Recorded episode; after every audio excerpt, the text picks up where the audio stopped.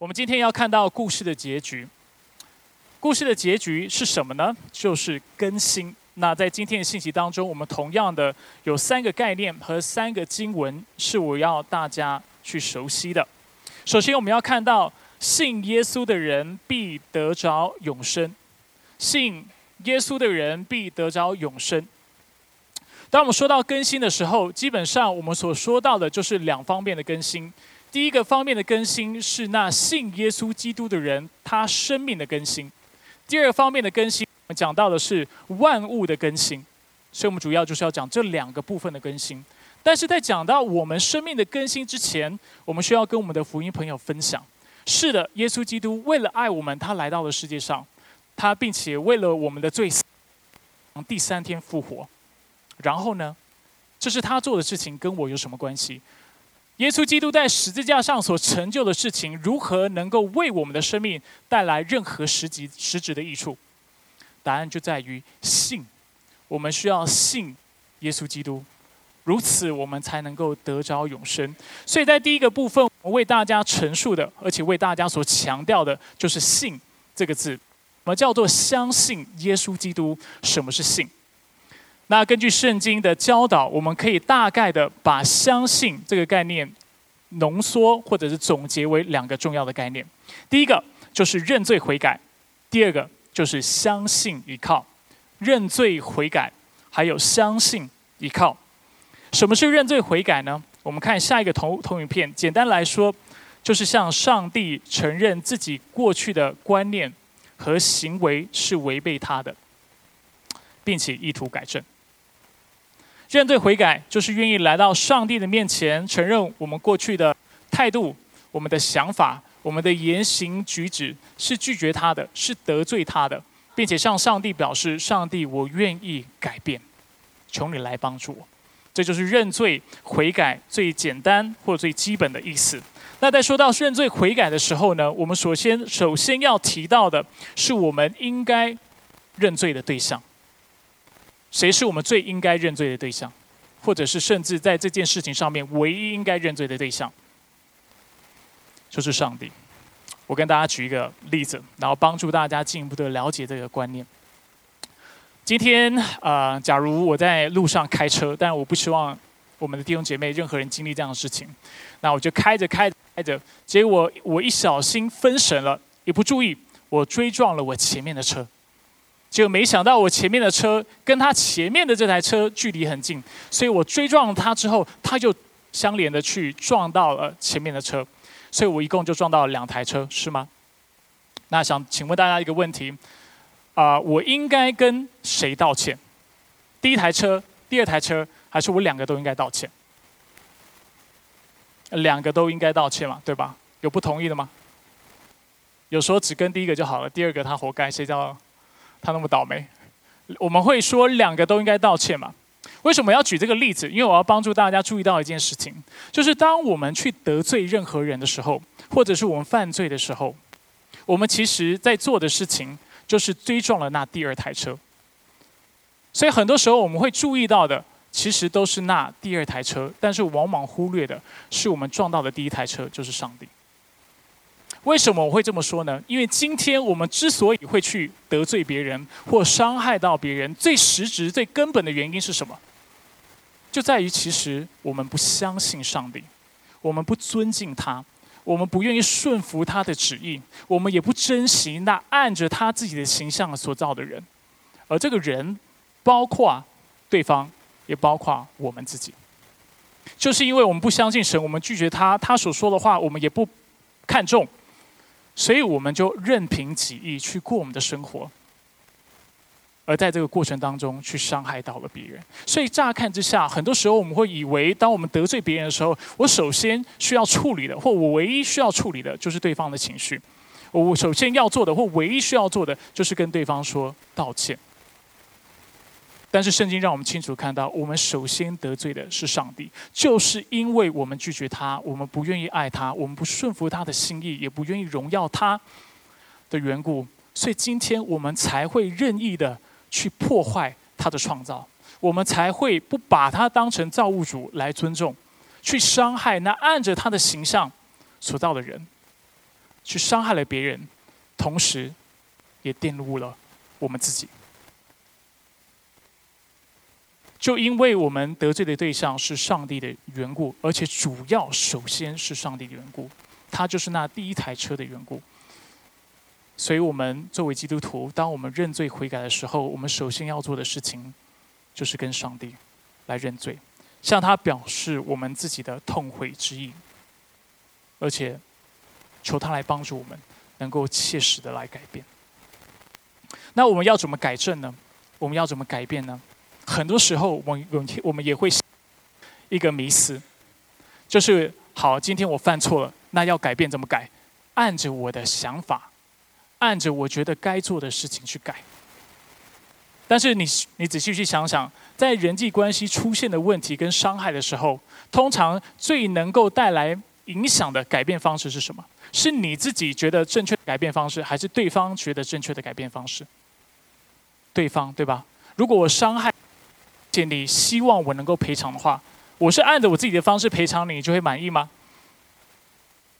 还是我可能要按照你所想要赔偿的方式？而我们在上周说到，我们的罪带来了什么？死亡，人人都有一死，死后且有审判。所以我们看到，唯一能够满足上帝的公义，还有上帝的要求的唯一方法，就是要求有人需要代赎，需要死。那我们说到，不是上帝他自己死，不然就是我们死。而耶稣基督因为爱我们的缘故来到这个世界上，他成了我们的代赎，为我们死在十字架上。而这就是上周我们所提到的重点。所以我们要怎么样去改正呢？就是去接受上帝为我们提供的唯一和解办法。就是相信耶稣基督，相信他为我们死和复活，并且相信他的救赎能够为我们带来罪的赦免，使我们与上帝和好。新城要理问答第二十九问，他问到：我们要如何才能得救？答案：唯有凭着相信耶稣基督和他在十字架上的代赎之死，我们才能得救。虽然我们因为不顺服上帝而有罪，并且仍有各类罪恶的倾向。但是，当我们悔改、相信、相信基督的时候，上帝就将基督完全的义归于我们。这不是出于我们自己的好行为，而是单单凭着上帝全然的恩典。这里有一个概念，可能对弟兄姐妹来说会比较陌生，或者对我们的福音朋友来说会比较陌生。这里有一句话说到：“上帝就将基督完全的义归于我们。”这句话是什么意思呢？它的意思就是说。虽然犯错的是我们，犯罪的是是我们，但是当我们相信耶稣基督的时候，上帝要审判的时候，他所看到的就不再是我们这个人所犯的罪，但是他却看到基督的公义、基督的完全，看到他的正直，看到他的无瑕。而为什么我们称这为代赎呢？原因就在于，虽然犯罪的、犯错的，而且应该承受审判的人是我们自己。但是耶稣却为我们承担了。他死在十字架上的时候，他其实是无辜的，但是他却为了我们的罪而死，因此使我们的罪归了给他。而也在同时，当他死而且复活的时候，圣经也告诉我们，他的义也因此归了给我们。所以我们在上帝面前就是蒙他所喜悦的。这听起来是非常疯狂的一件事情，对吧？明明犯罪的是我们，但是就凭着相信耶稣基督，今天我们在上帝面前就是被他所喜悦的。他甚至称我们为他的儿女，甚至他在圣经当中告诉我们，如果他都愿意将他的独生儿子白白的赐给我们，他岂不是也要将他所创造的万物赐给我们？而这就是福音奇妙的地方。那为什么当我们想要改正自己的时候，我们需要做的不是凭自己的努力？或者是凭自己来改过自新，但却要凭着相信耶稣基督呢？简单来说，这是因为上帝知道有罪性的人，不管怎么努力、怎么改，都还会是有罪的。很多神学家和解经学家会用这样的例子，他说：“我们的罪性就好像是一盆污水，肮脏的水；而我们的罪行，我们那错误的思想，就像是那肮脏的衣服。”而很多时候呢，我们会以为靠着我们自己的努力就能够洁净或改变自己的行为。但是许多神学家告诉我们，我们这种行为就好像脏衣服在污水里面，然后我们想要靠着污水来洗净这个衣服一般。而学者告诉我们，用污水怎么能够洗净衣服呢？永远不可能的。你怎么洗还是脏的，因为水是脏的，的衣服也是脏的。所以我们要怎么样能够洁净这些衣服呢？唯一的方法，就是能够得到能够分解污垢的肥皂。那什么是能够分解污垢的肥皂？就是要，就是新的性情，新的生命。就是当我们相信耶稣基督之后得到的新心、新性情，这才能够使得我们能够洁净我们的行为，洁净我们的思想。那说到这里，我还是要不免其烦的提醒大家：虽然相信耶稣就能够得到永生。但是我要提醒大家，相信这个概念，往往往往跟我们所想象或理解的是不一样的。那如果你在我们当中聚会有一段时间的，我至少在我印象当中有三四篇讲到，都不断的重复这个概念。我一直跟弟兄姐妹强调，相信耶稣基督不是一个概念上的相信，大家记得这个事情吗？相信耶稣基督是一个生命全心全意的一个依靠。我也举过许多的例子，是大家非常熟悉的，就嫌我唠叨，我再举一次。比如说，今天有一张椅子，我可以相信它是牢靠的，但是这不代表我就敢信靠它，坐在那上面，而且保证我不会从那椅子上摔下来。但一般来说，我们不会有这样的考量，因为它是椅子。所以我再举一个更严重的例子，或者是更更呃严肃的例子。比如说降落伞，你可以客观的看着降落伞，说这个降落伞绝对是可靠的。但是如果今天我要你背它从海拔六百公尺的地方跳下来，然后靠着它保住你的安全的话，那就是另外一个概念。一个是相信，一个我喜欢称它为信靠。我又举过一个例子。就是今天，你可以相信一位手术医师、外科医师，他是华佗在世，医术高明，然后让他开过刀的病人一定能够好。但是今天，当你生病的时候，然后你需要上那手术台的时候，你是否能够处之泰然，又是另外一回事。你是否能够在那急诊室或者是那啊病房当中，然后坦然说：“来吧。”反正你是华佗在世，没开必好，随便你来吧。不是，而这个对比的概念是什么？一个只是概念上的知道、相信，但是另外一个叫做信靠。我们跟上帝之间的关系，我们跟耶稣之间的关系也是这个样子。我们要说相信耶稣基督很容易，圣经告诉我们，连魔鬼也相信，对吗？相信耶稣是上帝，相信耶稣在十字架上为我们死，他的代赎是有功效的，使相信他的人不至灭亡，反得永生。我们可以滔滔不绝的把这些的重点都说得非常的清楚，并且跟别人说我也相信这些事情。但是我们是否真的相信耶稣是在什么时候能够清楚的看到呢？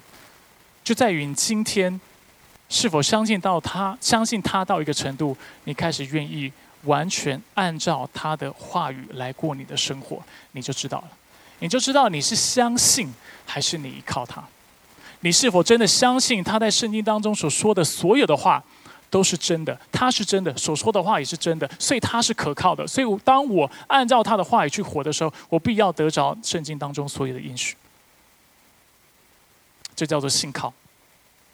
但是很多时候，作为基督徒，我们都是软弱的，而且我们都会有软弱的时候。很多时候，我们头脑虽然知道，我们也说我们相信，但是其实我们很多时候是不依靠他的，我们是不愿意让他成为我们生命的主宰的，我们是不希望按照他的原则来过我们所有的生活的。甚至有些时候，我们会跟自己说，圣经里面所做的教导只是给我们建议。但是它不应该对我们的生活带来绝对的规范，因为它是两千年前所完成的，甚至旧约更早之前。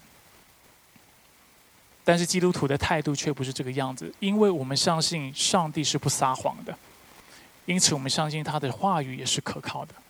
所以，当我们说我们相信耶稣基督的时候，我们所说的不是概念上的相信，我们所说的是主，所以我一生要来跟随你，我要把你当成我生命当中的中心，生命中的重心，我要按照你的话语来过我每一天的生活，来做每一个选择，因为我知道，当一个人愿意这么做的时候，他就有永生。所以，当我们在传福音的时候，啊，当我们跟福音朋友解释说，你需要相信耶稣基督的时候，当然我你大家不需要像我刚才那么长篇大大论的来说明，但是有几有一件事情是你一定要帮助福音朋友厘清的，就是相信耶稣基督不是只是那么一个概念上的理解，但是相信耶稣在圣经当中是一个更宽广、更广泛的一个概念，它包含了我们需要认罪悔改。它包含了我们需要接受耶稣基督在十字架上所为我们的、所为我们做的事情是有功效的。最后，它也包括我们要信靠他，一生来跟随他。我们看下一个投影片。所以，也许我们能够用这样的方式来做个总结。我们可以说，信代表向上帝认罪悔改，接受耶稣基督的代赎。以及拥有一辈子依靠跟随主的心智，或者是有这样的一个心智，愿意如此行。啊，如果是在我们教会参与过，或者是啊被我带领信主的，很多时候我会很直接的问你这些的问题：你是否愿意向上帝承认你是有罪的？啊，你是否相信他为你死和复活是真实真实的，并且是有功效的？最后我会问你是否愿意一生来跟随他？让他做你生命的主宰。只要当中有任何一个问题，你给我的回答是我还不愿意，或者是我还没预备好，我就会很清楚而且诚实的跟你说，那也许现在还不是你受洗的时候。但是没有关系，因为相信本来就是一个尾声，就是一个生命全然的投入。今天要相信耶稣基督，我常常提醒弟兄姐妹，就来真的。做半吊子的基督徒是浪费时间。是是本末倒置，是没有功效的。要做就来真的，要跟随就全新的来跟随。所以这是我们首先要为我们福音朋友所说明清楚的一个概念：相信，相信不是那么狭义、狭窄的概念，但却是一个更宽广的概念。再来，我们要讲到相信所带来的结果，就是永生。所以我们看第二个重点，我们要将目光聚焦于相信之后的结果。及生命的更新，永生带给我们全新的生命。格林多后书五章十七节说：“所以若有人在基督里，他就是新造的人，旧事已过，都变成新的了。”在圣经当中，永生是什么意思呢？啊，很多时候其实我们对永生也有许多的误解。那其中一个原因是因为我们是华人，那我们的理解对圣经的理解，很多时候也是出于我们文化，我们对文化的理解，还有我们文化对我们的影响。我们通常想到永生，我们想到的就是长生不老，对吧？吃的仙丹长生不老，呃，如天鹅一样。天鹅有吃长生不老丹，我自己偏题哈，这都没有在我的稿上。很多时候我很容易偏题。所以我很多时候我们会有这样的概念，就是说永生就是长生不老。所以有些时候福音朋友会跟我说：“呃，牧师啊，如果永生是长生不老，那我不要，因为太活那么久太痛苦了，身体也不健康，然后世界又有那么多的动乱，那么多的混乱，然后我的儿女可能也不孝顺我，啊，这种生命我我不要长生不老，长生不老太痛苦了。但是当你仔细去看圣经的时候，你会发现一件事情，就是。永生跟我们刚才讲到相信这个概念一样，它是更宽广的，或者我应该说它是更丰富的。在圣经当中，永生指的是什么呢？永生指的，就如我们这里所说的，是一个全新的生命。除此之外，永生指的是我们将得到一个复活的身体，这个身体会是荣耀的，会是完全的，而且这个身体不再会被疾病和死亡所困扰。除此之外，永生代表什么？永生代表我们未来也将不再被罪恶诱惑和伤害，而且我们也不会想要去犯罪。永生也代表我们将永远与上帝同在，永远的享受他的同在、他的供应、他的祝福。永生也代表我们周围将永远围绕着我们所爱的，并且爱我们的弟兄姐妹，而且我们也会生活在上帝所更新的世界里，住在一个满有他的荣耀的城市之中。换句话说，永生不是只是长生不老。如果只是长生不老，我们的环境没有改变，我们的心态没有改变，我们的本性没有改变的话，这一切都是枉然的。因为这个长生不老，这个永生最终带来的还是痛苦，是吗？但是圣经所承诺的永生是什么？圣经所承诺的永生是你不止你的生命会长生不老，你会得到一个新的身体。这个新的身体，我本来要讲刀枪不入，但是这有点太夸张了。但是这个身体会是荣耀的，在某种程度上，按照上帝的定义是完全的。虽然我们不明白这种完全跟我们想象的完全之间的差异是什么。除此之外，我们会有新的性格、新的性情，我们会住在一个新的世界、完美的世界当中。所以，这个永生会是在最理想的状态而发生。再次强调，星辰要理问答，第五十二问，大家一起来看一下。第五十问，他问永生带给我们什么样的盼望呢？他说：“永生提醒我们，这个堕落的世界并非万物的全貌。”因为它的样貌已经被罪所破坏了。再过不久，我们将在新天新地的新城中与上帝同住，并且以他为乐，直到永远。在那里，我们将从一切的罪恶中得着完全永久的释放，并且以更新复活的身体，住在那被更新恢复的世界中。大家有看到吗？永生。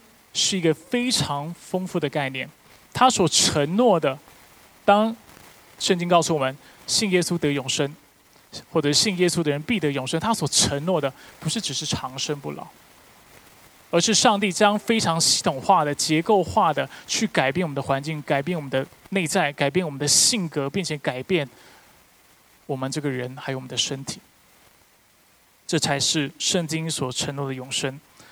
当然，在传福音的时候，我不预期，而且我认为要做到也挺难的，就是要让大家把这么完整的永生的概念传递给福音朋友知道。当然，如果你愿意把这些内容都熟记下来，你传福音会越来越有果效。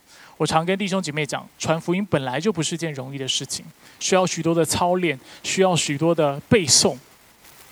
而当我们对圣经越来越熟稔，当我们啊，对这些真理越来越啊有更深刻的体验和明白的时候，我们就更能更容易把福音传讲的清楚，而且很重要的是，也能够传讲的动人。那如果我们不能如此完整的把永生传讲清楚的话，那我们能够怎么做呢？我想为大家提供一个偷懒的方法。但是也是一个非常好的方法，就是把目光集中于新生的生命这个概念，或者是更狭义的来说，是把目光放在基督徒的自由这个主题上。过去当我们不是基督徒的时候，当我们想到要成为基督徒，我们首先想到的，就是一堆的规矩，一堆的教条。我们会认为成为基督徒是一件很不自由的事情。我以前想干嘛就干嘛。今天成为基督徒，好像很多事情就不能做了，所以我们心里面就会愁苦，我们心里面就会觉得，哎，做基督徒其实是很不自由的事情。某种程度上，我必须说这是真的。成为基督徒，你真的有很多事情不能做，但是我也想要鼓励大家从另外一个角度来明白自由这件事情，并且帮助大家看到，虽然我们有很多事情是不可以做的。但是我们得到的自由是更完全的，是更美好的，是更真实的。所以我们要怎么样跟非基督徒解释基督徒的自由这个概念呢？从两个方，呃，从两个面向来切入。第一个面向是比较消极的面向，什么叫做基督徒的自由？就是不被定罪的自由，以及不去犯罪的自由。我再说一次，不被定罪的自由。以及不去犯罪的自由，不被定罪这个真理，我刚才已经跟大家描述过了。因为人犯罪的缘故，每一个人都将迈向承受同样的命运，而这个命运我们上周说了，就是灭亡。所以当耶稣基督来到世界上的时候，他其实是介入这个每一个人的介入每一个人永恒所要承受的命运，将生命、将永生带给我们，使我们的生命能够有盼望，能够翻转，是一个分水岭。上个礼拜我是这么描述的。所以，相信耶稣基督的人，在主面前就不再被当成是有罪的。我们被看作为一人，如同耶稣基督一样，而且我们也将领受耶稣基督，啊，就是啊，领受一人将得到的祝福。所以这是不被定罪的部分，而基督徒的自由也是不去犯罪的自由。当我们成了基督徒之后，圣经清楚的告诉我们，我们要得到一个新的心情，就像我刚才说的，一个新的生命，并且圣灵将住在我们的里面来帮助我们。因此，有了上帝的帮助，有了圣灵的帮助，我们的心可以不再忧愁，不再有恐惧，不再缺乏安全感。我们可以不再去憎恨，不再去埋怨，不再去嫉妒，不再去仇视别人。我们也可以不再啊被谎言、贪婪、色情、赌博、毒品和其他不良的嗜好所辖制。基督徒的自由是不去犯罪的自由。也许你会觉得基督徒很不自由，但其实。你是有更大的自由的，你有自由不去做这些过去可能会辖制你的事情。如果你是基督徒，我刚才所列出来这个清单是你目前正在挣扎的。应该说，我们每一个人都会有我们很难克服的罪，或者我们正在挣扎的罪。我想要提醒你一个非常重要的概念，就是这些罪虽然在基督徒的生命里面可能是常见的，但是它却是不正常的罪。在我们的生命当中，虽然是常见的，因为我们毕竟活在一个有罪的世界，我们这个人还是会有犯罪的倾向。但是，当我们持续去犯罪的时候，这对基督徒的生命来说是非常不正常的一件事情。为什么这么说？因为我们每一个人在主里已经得到了一个新的性情。过去我曾经跟大家比喻过，这就好像成为基督徒呢，就好像我们过去是乞丐。然后今天我进入王宫，突然变成了王子和公主。虽然我的身份改变了，在这个王国里面，我是成为一个完全不一样的人。但是其实我的倾向是什么？就是过一个乞丐的生活。那我们怎么办呢？就是我们要不断的学习，怎么样成为王子，怎么样成为公主，不断的去跟这种乞丐的态度、乞乞丐的心态和生活方式来对抗，使我们能够慢慢的真的有一个王子该有的样子。但是这个真理让我们看到什么？就是我们是王子，我们是公主，成为上帝的儿女。这个真理也清楚让我们看到，虽然也许我们会有罪的倾向，但是有一件事情是确凿的，就是照理说，我们是有新的心情的，我们是有圣灵在我们里面的，我们的身份是上帝的儿女。而这代表什么事情呢？这代表今天，当我们依靠上帝的帮助。并且继续在我们生命当中应用福音的时候，我们就会慢慢的、慢慢的成为那个样子，我们就能够胜过。虽然我不知道是什么时候，但是往往我认为是比你想象还要快的时候，就能够胜过我们的软弱，胜过我们的罪。因为圣洁，因为有仁爱，有平安，有喜乐，才是上帝给你的新生命，才是上帝给你的应许。活在最终却不是。所以，圣经很多地方都叫告诉我们要脱去旧人，要脱去老我，要穿上基督，穿上我们的新人，就是要提醒我们：你你已经不再一样了，不要再活着一个是乞丐或者一个卑贱的生活，你是荣耀的。所以，选择使用你的生命去做那荣耀的事情。所以，这是一个比较消极的定义方式：不被定罪，不去犯罪的自由。但是我们要想到另外一方面，就是用比较正面积极的方式去为基督徒的自由做定义。怎么定义呢？基督徒的自由代表我们有亲近上帝的自由，以及我们有荣耀他的自由。我们能够按照上帝的心意去爱上帝，并且能够去爱人。所以，我们过去可能是啊，因为自己不幸的遭遇，我们会怨天尤人。但是今天我们得了新的自由，什么自由呢？就是因为我们知道上帝能够将咒诅成为祝福的缘故，所以我们心怀感恩，我们成为一个喜乐的人。过去我们因为别人过得比我们好，或者是有拥有比我们好的东西，会有酸葡萄的心态。但是今天我们得到新的自由，这个自由是什么？就是让我们能够为对方感到开心，甚至为他庆祝，为他庆贺。过去我们可能无法接受自己的错误，也无法跟别人道歉。但是今天我们在基督里，我们有新的自由，我们能够面对自己的错误，并且我们能够跟坦别人坦然承认我们的过犯。又或者我们过去无法饶恕别人，或者是说话是尖酸刻薄的，但是今天因为人领受了上帝无条件的爱，因此我们有了饶恕别人、祝福别人的自由。为什么要那么实际的列出这样的清单，或把这些例子说给弟兄姐妹听？因为我想帮助弟兄姐妹换一个角度来思考自由这个概念。很多时候我们想到自由的时候，我就是我们想到的是我可以为所欲为，做我想做的事情的这种自由。但是我们需要意识到一件事情，就是这种自由不是真自由，而且它最终不能够带来你所想要的平安和喜乐，不能带来你所想要、所渴望的生活。如果你在焦点基督教会聚会很长一段时间，你会知道这是我常强调的概念。因为当我们心中有偶像的时候，当我们爱别的事物超过或过于上帝的时候，圣经告诉我们，以别神代替耶和华的，他的愁苦必加增。唯一能够得到在主里面的释放、喜乐、平安的方式，就是去得着那真自由。而这真自由是什么？就是不去。犯罪的自由，不被定罪的自由，能够亲近上帝、领受恩典、得到他帮助的自由，以及去爱上帝、爱人的自由。你想想看，这种自由是何等的奇妙，跟何等的有影响力。今天，如果你有自由，能够非常自由的去珍惜别人的生命，尊重别人的生命，去呵护别人的尊严。去鼓励别人说造就人的好话，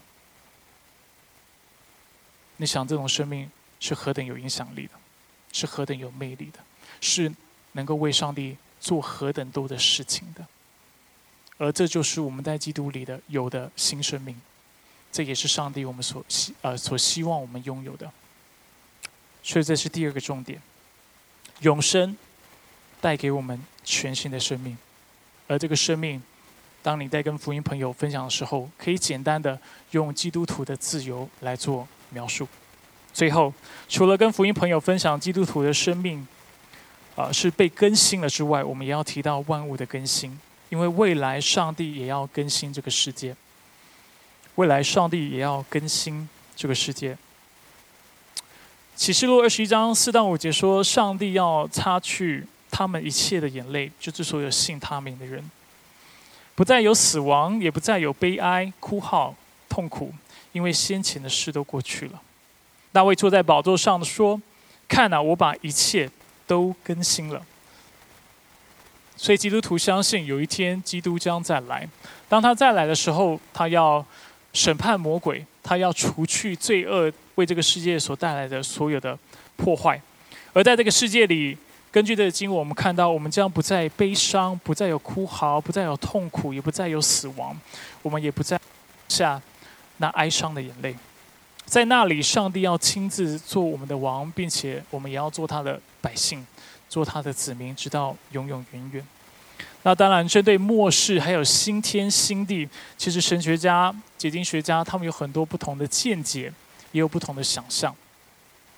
那虽然我们不能确切的知道将来的世界会是什么样子的，但是有一件事情是我们可以肯定的，就是它肯定是荣耀的，而且是对相信耶稣基督的人是超乎我们所求所想的。当新天新地来临的时候，当然圣经有一些线索，但今天因为时间的缘故，我不跟大家做更多的说明。但是新天新地，当我们进入或者新天新地啊。来临的时候，或者上帝更新这宇宙万物的时候，我相信我们会非常为上帝的作为感到惊奇。我们会跟上帝说：“主啊，你真是何等奇妙！我在今世无法得着的，我在今世无法我所渴望的，我所梦想的，主今天在你新天新地当中，我都得到了满足。而当我想到新天新地的时候，我就会想到我很喜欢的。一部电影，它其实是一个歌剧，它叫做《悲惨的世界》。啊，我发现很多人不太喜欢这部电影，因为听说内容太过的沉闷，然后太过的悲情悲哀。但是我个人是蛮喜欢这个故事的。这个故事所描述的是什么呢？它所描述的就是人类和邪恶之间的拉扯和挣扎。比如说，当中有的人所面对的是良心的控告，有人面对的是法律的罪恶，有人所抗议的是社会的歧视，有的人所反抗的是政府的压迫，有的人所经历的是痛呃是贫穷所带来的无奈，有人所遭遇的是阶级的分化。总之，在这个故事当中，当作者在描述每一个角色的时候，我们都会看到他们总是努力不懈的，在他们的困境当中，想要寻求正义，想要寻求生存下去的方法。那我很喜欢这个故事的其中一个原因，就是因为啊，也是大家不喜欢这个故事的原因，就是因为我觉得这个故事这个歌剧很清楚而且很贴切，描述了一个有罪的世界是一个什么样的世界。它一定带来很多的失望，为我们带来很多的伤害，在这个世界当中也必然充满许多的罪恶。而在故事，当你去呃，当然我只看过电影，我一直想看那个小说，但是啊，鉴于时间一直都不是很够的，鉴于时间一直都很不足的缘故，所以我一直没有去这么做。但是根据我的了解，这个故事当中的角色多半没有得到他们所渴望的正义，他们很努力的活，很努力的去争取这些正义，但是他们没有得到。而电影或者是歌剧，他就用这首歌来作为结尾。那每次我看这个电影的时候，我都会痛哭流泪，哭得稀里哗啦。师母能够见证这个事情，啊，这也是他看不懂的事情之一。就觉得你这个人看这个电影看了那么多次，怎么每次都还是会哭？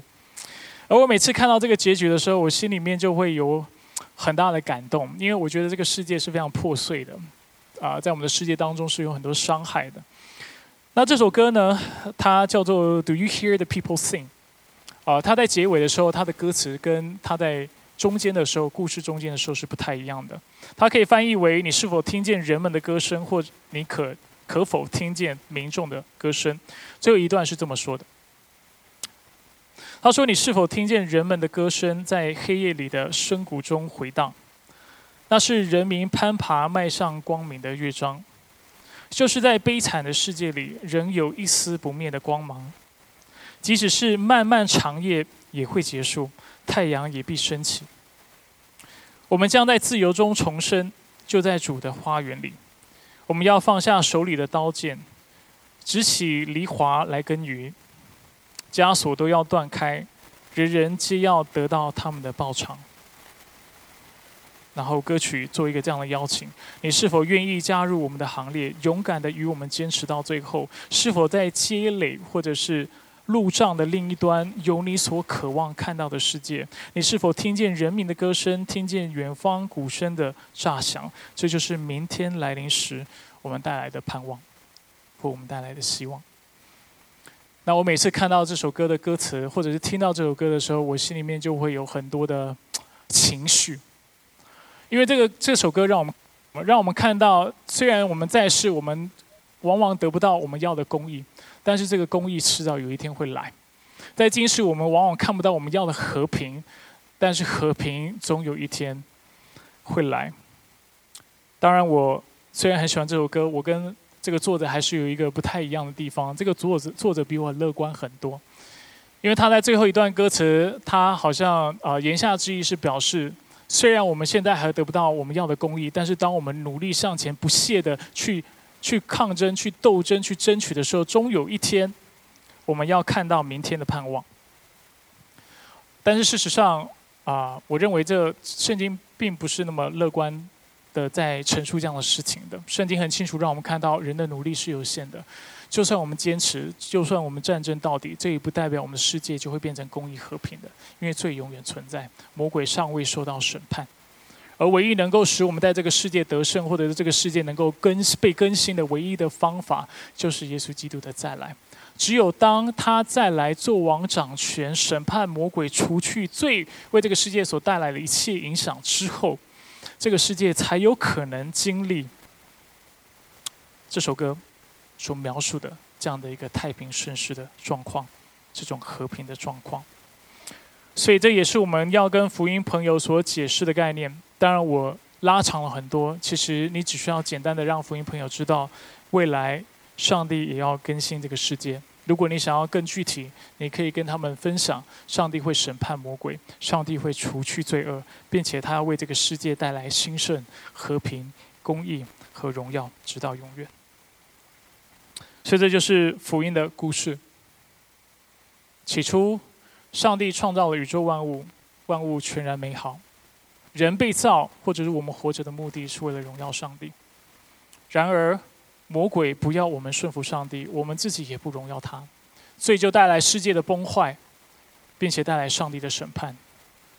但是我们是有盼望的，因为爱我们的缘故，耶稣基督来到了世上，为我们死在十字架上，为我们的罪死在十字架上，第三天复活了。复活了之后，然后呢？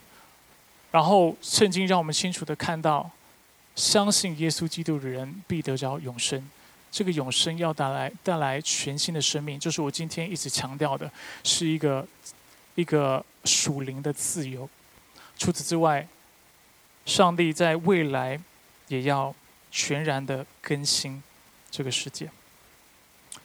今天是圣餐主日，我们的顺序要稍微做个改变。一般我们都是聚会完、报告完，呃，聚会完然后说完奉献，我们才领圣餐。今天我想要把圣餐跟我的信息做个连接。在弟兄姐妹领圣餐、领圣餐之前，我有三个问题是我想问大家的。第一，你是否真的相信他？今天我们提到相信他，代表愿意承认你的罪，接受耶稣基督在十字架上的代赎，还有一生的来追随他、依靠他。你是否愿意？如果你是基督徒的话，你的答案应该是肯定的。但是，你就在此刻，你就要问你自己：你是否有如此行？你是否有时常来到上帝面前承认自己的过犯？你是否真的相信他在十字架上所做的事情是有功效的，能使你称义，也能够使你成圣，能够越来越像耶稣基督？而且你是否愿意一生的不只是在概念上的相信他，但却是来依靠他，来追随他，来使他成为你生命当中的主宰？这是第一个问题。